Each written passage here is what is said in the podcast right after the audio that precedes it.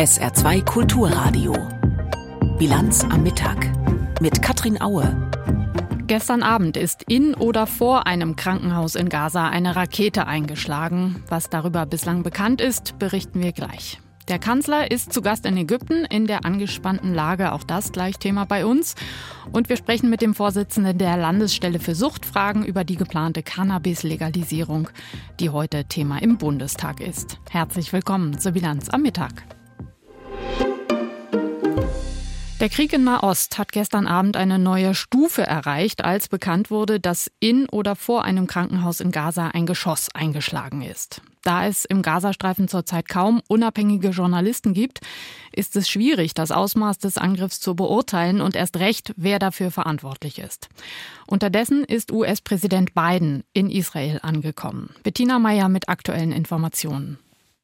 Kaum ist die Air Force One, das Flugzeug des US-Präsidenten, auf dem Rollfeld in Tel Aviv gelandet, geht der Raketenbeschuss aus Gaza auf Israel weiter.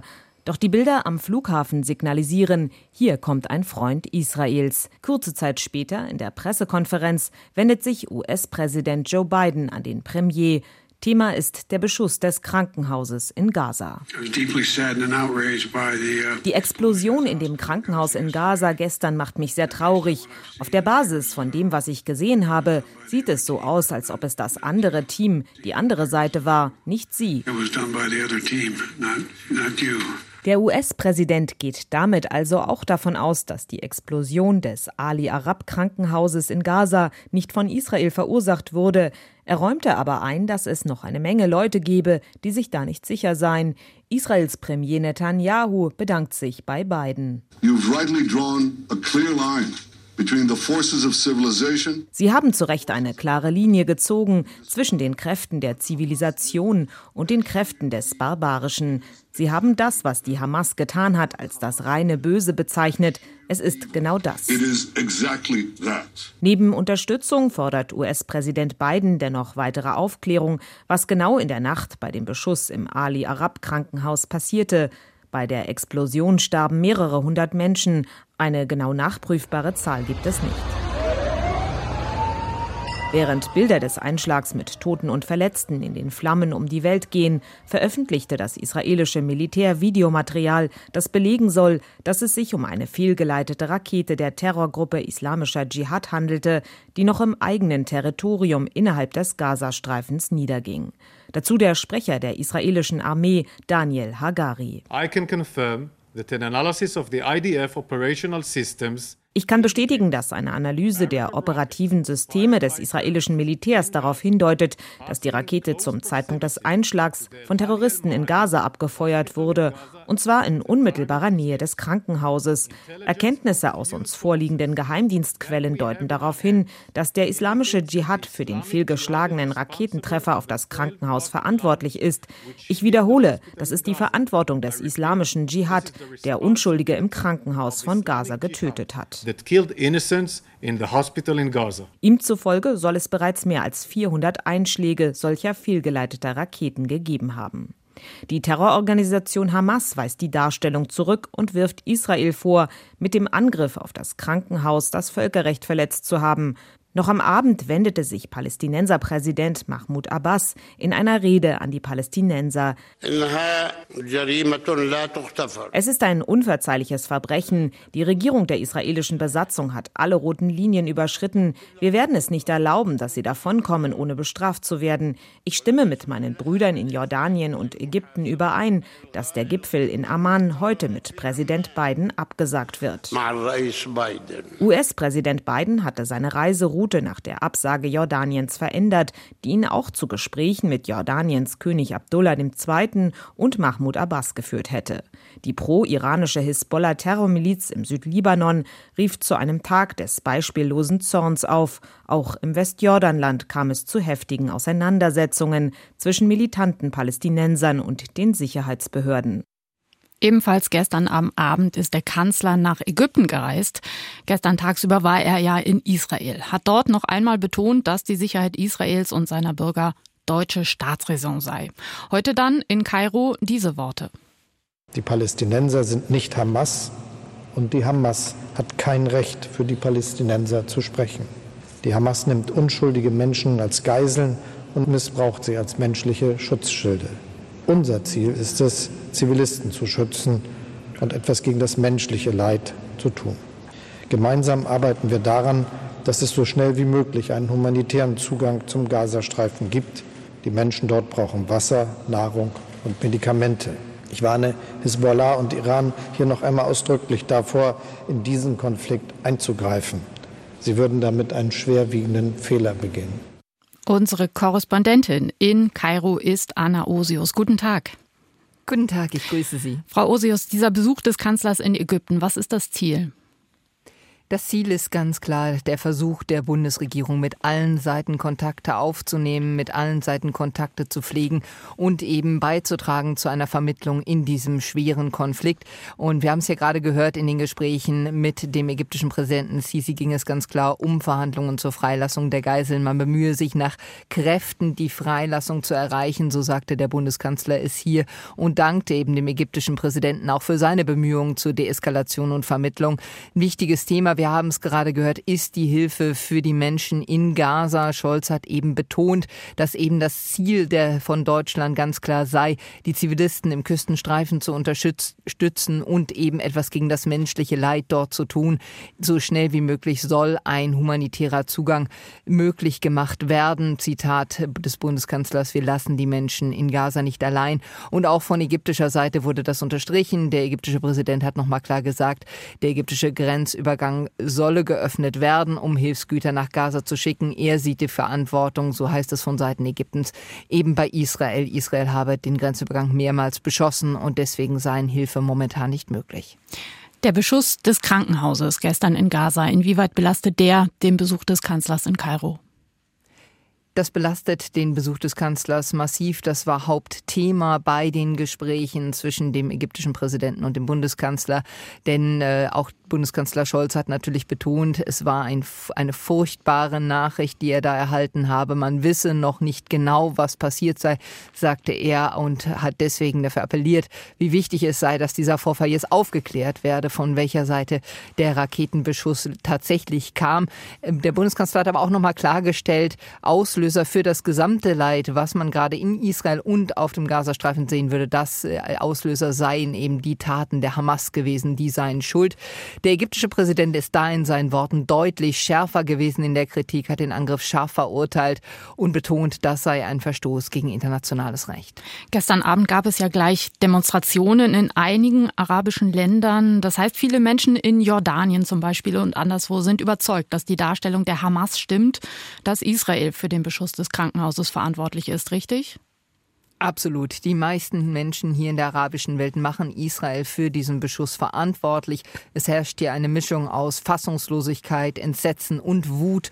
Sie haben es angesprochen, schon in der Nacht sind die Menschen auf die Straße gegangen. Es hat Demonstrationen im Libanon, in Jordanien, im Jemen gegeben. Und äh, auch heute sind wieder Massendemonstrationen angekündigt, sowohl in Jordanien als auch im Libanon und hier eben auch in Kairo. Die Hisbollah-Miliz im Libanon, die hat den Tag heute als Tag des beispiellosen Zorns angekündigt angekündigt. Also da besteht ganz klar die Gefahr von neuer Gewalt. Noch ein paar Worte zur Situation der Zivilbevölkerung in Gaza. Ein Fluchtweg aus Gaza wäre ja der Grenzübergang nach Ägypten, von dem Sie gerade schon berichtet haben, dass möglicherweise er geöffnet werden könnte für humanitäre Hilfslieferungen. Aber bislang hält die ägyptische Regierung den Grenzübergang ja geschlossen, zumindest für als Fluchtweg aus Gaza heraus. Ihre Einschätzung bleibt das so? Ja, meine Einschätzung ist, das wird so bleiben. Ägypten möchte auf gar keinen Fall, dass es zu einer Art Massenflucht von Palästinensern auf die Sinai-Halbinsel kommt. Das hat der Präsident heute im Gespräch mit dem Bundeskanzler auch nochmal angesprochen. Er hat gesagt, die große Befürchtung ist dann, dass der Kampf der Hamas von Ägypten aus weitergehen könnte. Das heißt, dass Ägypten in diesen Konflikt mit Israel mit reingezogen werden könnte und das sei eine unmittelbare Bedrohung der nationalen Sicherheitslage. Das will Ägypten auf jeden Fall verhindern, will aber auch verhindern, dass es zuständig ist für Hunderttausende Palästinenser, die es dann versorgen müsste. Informationen und Einschätzungen von unserer Korrespondentin Anna Osius live aus Kairo in der Bilanz am Mittag auf SR2 Kulturradio. Wir haben es eben besprochen, in vielen arabischen Ländern ist es gestern Abend zu pro-palästinensischen Demonstrationen gekommen. Ähnlich in Deutschland. Aus Aachen, Dortmund, Köln, Stuttgart und Mannheim meldet die Polizei Kundgebungen, die friedlich verlaufen sind. Nicht ganz so friedlich waren die Demonstranten in Berlin. Silke Mehring. Am Brandenburger Tor hatten sich zeitweise mehrere hundert Menschen versammelt. Nach Berichten von RBB-Reportern war die Stimmung wütend und aufgeheizt. Es wurden Sprüche skandiert wie Kindermörder Israel und Free Palestine. Die Polizei versuchte, die aufgebrachte Menge mit Lautsprecherdurchsagen zum Verlassen zu bewegen und teilte später mit, Beamte seien angegriffen worden. Nachdem sich die Situation am Brandenburger Tor beruhigt hatte, versammelten sich laut Polizei Menschen auf der Sonnenallee und zündeten Gegenstände Widerstände auf der Fahrbahn an. Die Einsatzkräfte setzten einen Wasserwerfer ein, um das Feuer zu löschen. Beim Eintreffen in der Sonnenallee wurden Polizisten mit Steinen beworfen. Ebenfalls in der Nacht ist in Berlin Mitte eine Synagoge angegriffen worden. Unbekannte hätten zwei Molotow-Cocktails auf das Gebäude geworfen, sagt die Polizei. Der Staatsschutz ermittelt. Und auch das EU-Parlament in Straßburg hat sich heute Vormittag mit dem Terrorangriff der Hamas und Israels Gegenschlag beschäftigt. Jakob Mayer berichtet, wie schwer sich auch Europa mit einer einheitlichen Bewertung tut. Solidarisch an Israels Seite zu stehen und für die humanitären Bedürfnisse der Palästinenser einzutreten, ist kein Widerspruch, erklärt EU-Kommissionschefin Ursula von der Leyen. Aber das sehen in der Debatte nicht alle so. Der EU-Außenbeauftragte Josep Borrell betont Israels Recht auf Selbstverteidigung nach dem, wie er sagt, brutalen Hamas-Angriff. Aber das habe seine Grenzen im humanitären Völkerrecht. Auch die Tatsache, dass in Gaza 3000 Zivilisten getötet wurden, sei zu verurteilen. EVP-Fraktionschef Manfred Weber kritisiert Borrell Borrell dafür, dass er nach dem Hamas-Überfall nach China reiste, anstatt in den Nahen Osten. Die sozialdemokratische Fraktionsvorsitzende Iraksche Garcia Perez aus Spanien greift den israelischen Regierungschef Benjamin Netanyahu an. Man könne nicht Unrecht mit Unrecht bekämpfen. Frieden gebe es nur mit einer Perspektive für die Palästinenser. Die linken Politikerin Manon Aubry wirft Kommissionschefin von der Leyen vor, bei ihrem Israel-Besuch Netanyahu im Namen der EU einen Blankoscheck gegeben zu haben. Aubry spricht zwar von nicht zu rechtfertigenden Terrorakten der Hamas, aber die israelischen Gegenschläge bezeichnet sie als mörderisch und als Kriegsverbrechen. Redner der Rechtsaußenfraktionen kritisieren, die EU habe zu wenig gegen islamistischen Terror getan. Cannabiskonsum soll unter bestimmten Bedingungen straffrei werden. Das ist gleich unser Thema nach den Meldungen von Tanja Philipp Mura. Am Landesgericht in Wien hat der Prozess gegen den ehemaligen österreichischen Kanzler Kurz begonnen. Die Justiz wirft ihm vor, in einem Untersuchungsausschuss des Parlaments im Juni 2020 wissentlich falsch ausgesagt zu haben. Dabei ging es um die Rolle des Ex-Kanzlers bei der Vergabe eines Vorstandspostens in der Staatsholding ÖBAG. Bei einer Verurteilung drohen dem früheren Chef der konservativen Volkspartei ÖVP bis zu drei Jahre Haft. Kurz weist die Vorwürfe zurück. Im Tarifkonflikt des rheinland-pfälzischen und saarländischen Einzelhandels droht die Gewerkschaft Verdi jetzt mit Streiks im Weihnachtsgeschäft. Die Gewerkschaft teilte nach einer Konferenz mit, das Arbeitgeberangebot von 5,3 Prozent für den Einzelhandel und 5,1 Prozent für den Großhandel sei zu gering. Den Beschäftigten stehe ein ganzes Stück vom Kuchen zu, nicht nur die Krümel. Im Saarland werden die Tarifverhandlungen nach Verdi-Angaben am 23. November fortgesetzt. Der Polizei in den Niederlanden ist erneut ein Schlag gegen Drogenschmuggler gelungen. Bei Rotterdam entdeckten die Beamten in einem Lastwagen 7,7 Tonnen Kokain. Die Drogen waren in Bananenkisten versteckt. Sechs Männer wurden festgenommen. Die tonnenschwere Ladung würde in Deutschland einen Straßenpreis von rund 650 Millionen Euro erzielen.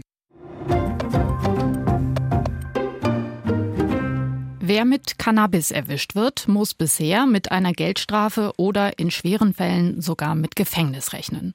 Das soll sich ändern. Heute Abend wird in erster Lesung im Bundestag über ein Gesetz beraten, das Besitz und kontrollierten Anbau der Droge für Erwachsene zum privaten Gebrauch zulässt, allerdings mit zahlreichen Einschränkungen. Demnach soll straffrei bleiben, wer bis zu 25 Gramm Cannabis besitzt. Außerdem sollen Anbau und Abgabe über Anbauvereine oder Clubs ermöglicht werden. Ich habe vor der Sendung mit Andreas Heinz gesprochen von der Saarländischen Landesstelle für Suchtfragen bzw. der Liga der freien Wohlfahrtspflege. Herr Heinz, wie beurteilen Sie die Pläne der Bundesregierung, also diesen Gesetzentwurf? Die Diskussion wogt hin und her und die Diskussion war auch bei uns und äh, in der Liga und es ist schwer, da so eine eindeutige Position zu haben. Wir haben äh, im Februar, März eine Stellungnahme dazu abgegeben mit vielen verschiedenen Punkten zu diesem Gesetzentwurf, der jetzt vorliegt. Und da gibt es zwei wichtige Punkte da drin. Das eine ist, was da drin fehlt, sind die staatlichen Vergabestellen. Es werden ja da so Vereine gegründet. Das war eine Bedingung, unter der die Liga gesagt hat, dazu können wir dann zustimmen, wenn es solche staatlichen Vergabestelle gibt. Das ist eben nicht der Fall jetzt. Und das Zweite ist, äh, das Gesetz macht keine Aussagen, wie die Suchtprävention und die Suchthilfe vor Ort finanziert und gestärkt werden soll. Das wird den Ländern und den Kommunen überlassen. Das heißt aber ganz grundsätzlich halten Sie eine Legalisierung von Cannabis unter bestimmten Voraussetzungen für nicht unbedingt falsch, ja? Also das ist die äh, Position, um die wir gerungen haben. Wir haben lange gerungen im Arbeitskreis Drogen, im, Unterausschuss Drogen, im Hauptausschuss der Liga mit den verschiedenen Verbänden und je nachdem, den man da fragt, bekommt man andere Antworten. Also es sind zwei verschiedene Werte, die da aufeinander prallen. Das eine ist der ethische Wert der Selbstbestimmung. Ich darf das rauchen und konsumieren, was mir zusteht. Und da ist ja die Kritik, die das Gesetz hier umfassend macht, dass die kriminalisiert werden und eigentlich aber nicht kriminell sind. Man darf ja auch Alkohol trinken. Das andere aber ist der Jugendschutz. Und da richtet Cannabis massiv Schaden an und diese beiden werden prallen aufeinander. Wenn Sie jetzt jemanden in der Psychiatrie fragen, der wird dagegen sein. Wenn Sie in der Drogenberatung jemanden fragen, der wird sagen, eher ja. Also es gibt keine ganz klare, eindeutige Antwort. Sie haben es gerade schon angesprochen. Gefährlich ist ja Cannabis besonders für junge Leute, aber der Gesetzentwurf legalisiert Cannabis ja nur für Erwachsene. Ja. Für die besonders gefährdeten Jugendlichen ändert sich also erstmal nichts. Das heißt, man könnte ja rein theoretisch zustimmen, oder? Also es wird mit Sicherheit nachher, wenn das Gesetz kommt, mehr Cannabis konsumiert werden. Also Sie würden davon ausgehen, dass so eine Cannabis-Legalisierung so eine Art Signal in die Gesamtgesellschaft aussendet, Cannabis ist okay, ja? Also das tut's ja. Das wird es in jedem Fall tun. Man muss ja davon ausgehen, dass so eine äh, Legalisierung eines Suchtmittels auch dazu führt, dass es mehr konsumiert wird. Und dann muss man sich ja anschauen, wie findet denn der Jugendschutz statt? Und dazu gibt es wenig Aussagen in diesem Gesetz. Es gibt dann die Aussagen, die Entfernung von diesen Anbauvereinen.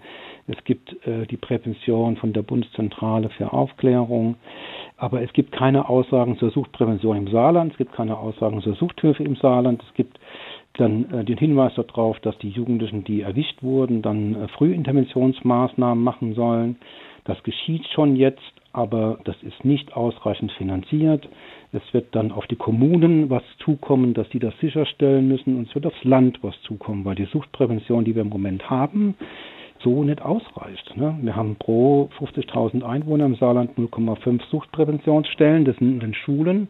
Wenn man diese Schulen alle Suchtprävention regelmäßig und standardmäßig durchführen wollte, bräuchte man deutliche Aufstückung. Und da hätte ich mir schon gewünscht, dass dieser Gesetzentwurf auch sagt, wie finanziert man das und wer finanziert es. Mhm. Vielleicht noch mal einen Schritt zurück. Hintergrund der ganzen Debatte über äh, Cannabis-Legalisierung ist ja nicht, dass der Bundesgesundheitsminister zum hemmungslosen Kiffen auffordern will, sondern eben die Einsicht, dass der Versuch, der bisherige Versuch, den Schwarzmarkt strafrechtlich zurückzudrängen, gescheitert ist. Also wer ja. will, der bekommt auch jetzt schon Cannabis, nur eben ja. häufig verunreinigt. Und das ist ja schon ein Problem. Ja. Das heißt, wenn man da rangeht mit einem Gesetzentwurf und sagt, wir legalisieren in gewisser Weise, könnte auch im Sinne von Menschen sein, die eigentlich Menschen schützen wollen, sicher zu konsumieren, oder? Das sehe ich auch so. Das ist sicherlich der gute Aspekt dieses Gesetzes und da steckt auch der Wert drin, Selbstbestimmung und auch diese Kriminalisierung und die Probleme, die sich durch Illegalität ergeben, zu mindern. Aber die Liga, und das ist auch meine persönliche Meinung, ist tatsächlich in meinen Augen mit diesen zwei Punkten staatliche Vergabestellen. Warum sollen das Vereine machen? Wer kontrolliert diese Vereine? Wer, was sind das dann nachher für Leute? Warum keine staatlichen Abgabestellen? Dadurch hätte man dann auch Steuereinnahmen, die dann wiederum die Suchthilfe finanzieren könnten. Und äh, das Zweite ist, der Jugendschutz ist in meinen Augen nicht ausreichend da drin. Hm. Wie könnte dieser Jugendschutz stärker werden? Indem der Bund sicherstellt, dass Suchtberatung eine Pflichtaufgabe wird. Im Moment ist es eine freiwillige Leistung der Kommunen im Saarland. Und wenn Kommunen klamm sind, dann besteht die Gefahr, dass Kommunen die Suchtberatung runterfahren und die Kommunen sind klamm. Da hätte der Bund, wenn er eine politische Entscheidung trifft, wir ändern das, dann muss auch sichergestellt werden, dass die Länder und die Kommunen diesen Jugendschutz in der Suchthilfe umsetzen können. Und da zweifle ich eben dran, dass das dann so kommt. Sagt Andreas Heinz, Vorsitzender der Saarländischen Landesstelle für Suchtfragen zur Cannabis-Legalisierung, die heute Abend Thema im Bundestag ist. An der SHG-Klinik in Merzig sollen die stationäre Psychiatrie und die Geburtshilfestation schließen. So sieht es das Konzept des Sanierers vor, das gestern den Beteiligten vorgestellt worden ist. Wie die betroffenen Hebammen, Ärzte und Familien mit dieser Entscheidung umgehen, hat SR-Reporterin Stefanie Balle heute früh in der Klinik erfragt. Selina und Wolfgang Böhm erwarten ihre zweite Tochter. Die Geburt ist überfällig, deshalb ist die werdende Mutter aus Merzig-Mohndorf froh, dass die SAG-Klinik nicht weit weg ist. Jetzt nach Saarlouis fahren zu müssen, das wäre für sie. Das wäre natürlich total blöd. Ich habe meine erste Tochter auch schon hier bekommen und es wäre wirklich schade, weil es gibt ja fast kaum noch hier in der Gegend Geburtskliniken. Die Nachricht, dass die Geburtsstation tatsächlich geschlossen werden soll, hat auch die 16 freien Hebammen des Landkreises überraschend getroffen. Hatten sie doch bis zuletzt auf ein Einsehen der Planer gehofft. Es ist wie sein Zuhause zu verlieren. Es ist ein Gefühl, äh, Frauen im Stich zu lassen. Das ist furchtbar. Jasmin Schirinpur arbeitet seit über 30 Jahren als freie Hebamme an der SAG-Klinik Merzig. Sie hat über 5000 Kindern auf die Welt geholfen und versorgt gerade die zweite Generation werdender Mütter, wie sie sagt. Dass in Merzig gar keine Geburten mehr möglich sein sollen, das findet sie unmöglich. Für alle anderen Sachen gibt es 30 Minuten. Für die Geburtshilfe hat man 40 Minuten eingeplant. Bei 30 Minuten müsste unsere Klinik weiterhin bestehen. Aber Frau mit Wehen, Schmerzen, Pressdrang, die muss 40 Minuten fahren. Das ist unzumutbar aus unserer Hebammensicht. Eine Frau, die in Weißkirchen oder Perl zu Hause entbinden möchte, für die erhöht sich die Fahrzeit im Notfall um mindestens 20 Minuten, wenn sie für einen Notkaiserschnitt oder eine Sauglockengeburt in die Klinik nach Saarlouis oder auf den Winterberg nach Saarbrücken gebracht werden muss. Und im Notfall hat man diese Zeit nicht, sagt Natascha Adams. Sie arbeitet seit sieben Jahren als Hebamme im Kreis Merzig-Wadern. Frauen wird quasi das Recht genommen, außerklinisch zu gebären. Dem Argument des Sanierers, es seien in jüngster Zeit immer weniger Kinder in Merzig zur Welt gekommen, widerspricht Hebamme Jasmin. Die erste Einbruch hatten wir, als die Kinderklinik weggebrochen sind, ist, und da sind wir von 700 äh, auf 500 äh, Geburten gefallen. Und das haben wir sehr stabil gehalten. Ich habe das auch die letzten Jahre recherchiert. 0,7 Prozent der Bevölkerung kriegt Kinder und von denen haben wir von zehn Kindern acht hier entbunden. Fakt ist, dass in den letzten Jahren die Geburtsklinik defizitär gearbeitet hat und mit rund zwei Millionen Euro pro Jahr von Stadt und Kreis unterstützt werden musste. Geld, das gut angelegt war, findet die leitende Chefärztin Gabriele Kirch-Tinnes. Durch die Entscheidung jetzt werde ein ganzer Landkreis unterversorgt. Es werden keine Merziger mehr geboren und eine Region von Trier bis nach Saarlouis wird leergefegt sein. Und das geht bis in den Hochwald und bis an die luxemburgische Grenze zu den Seiten hin. Also es ist eine riesige Fläche, die hier ausgefegt wird. Aus der SHG-Klinik Merzig hat Stefanie Balle berichtet. Heute währenddessen im Saarlandtag der zweite Tag der Debatte über den Doppelhaushalt für die Jahre 2024 und 2025. Gestern hat die SPD-Landesregierung ihre Vorschläge im Parlament vorgestellt. Heute gab es die Antwort drauf. Florian Mayer. Dass Oppositionen Haushaltsdebatten nutzen, um zum Rundumschlag gegen die Regierungsbank auszuholen, gehört zum parlamentarischen Geschäft. Entsprechend stieg auch der parlamentarische Geschäftsführer der CDU-Fraktion Raphael Schäfer in seine Kritik am Haushalt der SPD-Alleinregierung ein. Dieser Haushaltsentwurf muss an ganz vielen Stellen, muss an ganz zentralen Stellen grundlegend nachgebessert werden. Er ist für uns in der vorliegenden Version nicht zustimmungsfähig, liebe Kolleginnen und Kollegen. Die Großindustrie werde unterstützt, während kleine und mittelständische Betriebe ums Überleben kämpfen müssten. Bei den im Wahlkampf angekündigten 150 Kommissaranwärterstellen könne der Regierung nur Wortbruch attestiert werden und die versprochene Altschuldenregelung sei ebenfalls nicht in Sicht. Zusammengefasst. Die SPD liefert nicht. Sie liefert nicht, was sie verspricht. Kurz gesagt, viel Verpackung, wenig Inhalt. Das ist es, was die Landesregierung diesem Land zu präsentieren in der Lage ist. Und zu guter Letzt habe man Geld mit dem Savenier verschwendet. Ein Zitat. So ein scheußliches Ding.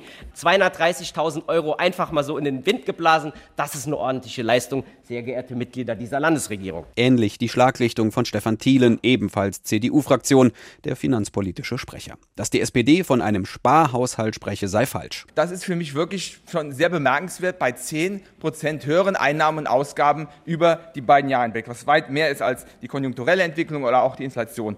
Das ist etwas, wo ich sage, da kann man einfach nicht von einem Konsolidierungshaushalt sprechen, wenn man so weiter das Geld ausgibt. 100 neue Stellen in den Ministerien beispielsweise hätten nichts mit einem Sparhaushalt zu tun. Zudem ruhe sich die Landesregierung seiner Ansicht nach auf dem 3 Milliarden schweren Transformationsfonds aus, der nun für alle Projekte im Land herangezogen werde.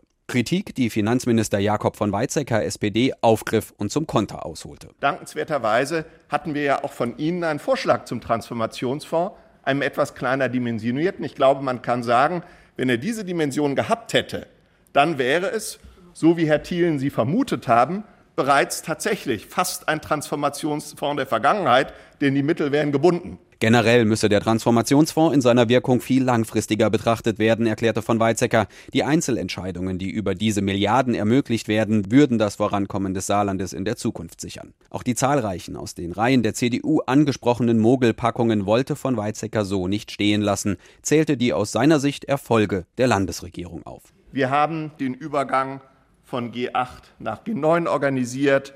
Wir haben Wolfspeed, wir haben das Investitionsprogramm Stahl, das Schulbauprogramm, das Junge-Leute-Ticket, das Klimaschutzgesetz, das Mediengesetz, das Polizeipaket. Die AfD-Fraktion störte sich, wie schon bei den Haushaltsberatungen der vergangenen Jahre, am Doppelhaushalt an sich.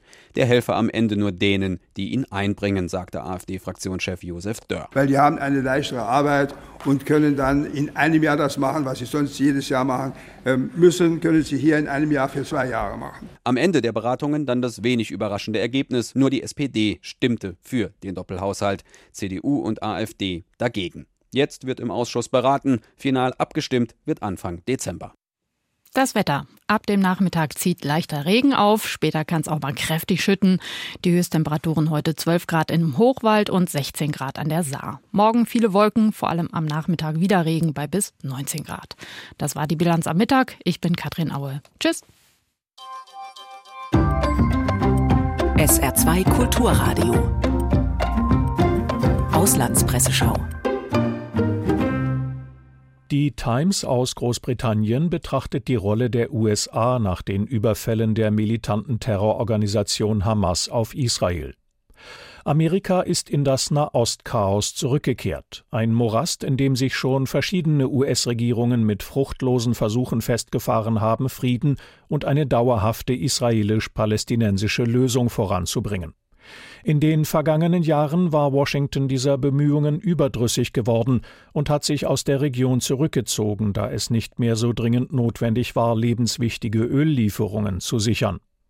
Wenn der Besuch von Präsident Biden Israel genügend Vertrauen in Amerikas Unterstützung vermitteln kann, ist es vielleicht noch möglich, die Rolle des Friedensstifters zu spielen und einen größeren Krieg zu vermeiden. Zum Ausgang der Parlamentswahl in Polen resümiert El Periodico aus Spanien eine gute Nachricht für die Demokratien und für Europa. Die Wähler in Polen haben bei einer Rekordbeteiligung von über 74 Prozent den drei demokratischen und proeuropäischen Oppositionskräften eine parlamentarische Mehrheit gegeben. Oppositionsführer Tusk hat im Wahlkampf versprochen, Polen wieder auf den Weg einer Demokratie ohne autoritäre Elemente zu bringen. Auf EU-Ebene wird der ungarische Ministerpräsident Viktor Orban isolierter sein. Auch der Volkskrant aus den Niederlanden meint zwar, der Erfolg von Oppositionsführer Tusk und seinen Mitstreitern öffnet den Weg zur Wiederherstellung von Demokratie und Rechtsstaatlichkeit, sieht aber andererseits viele Hindernisse auf Tusks Weg. Er muss eine Koalition aus drei Parteien bilden, die außer dem Wunsch, die regierende Partei Peace loszuwerden, wenig gemeinsam haben. Die Maßnahmen der Peace, die die Unabhängigkeit der Justiz ausgehöhlt haben, rückgängig zu machen, ist eine komplexe Aufgabe. Unklar ist, welche Rolle der peace-nahe Präsident Duda spielen wird, der noch bis 2025 im Amt ist und Gesetze blockieren kann. Zudem sieht sich Tusk mit einer polarisierten Gesellschaft konfrontiert und mit dem erbitterten Widerstand der Peace, die auch in der Opposition die größte Partei bleibt. Das waren Auszüge aus Kommentaren der internationalen Presse, zusammengestellt von Felix Sprung.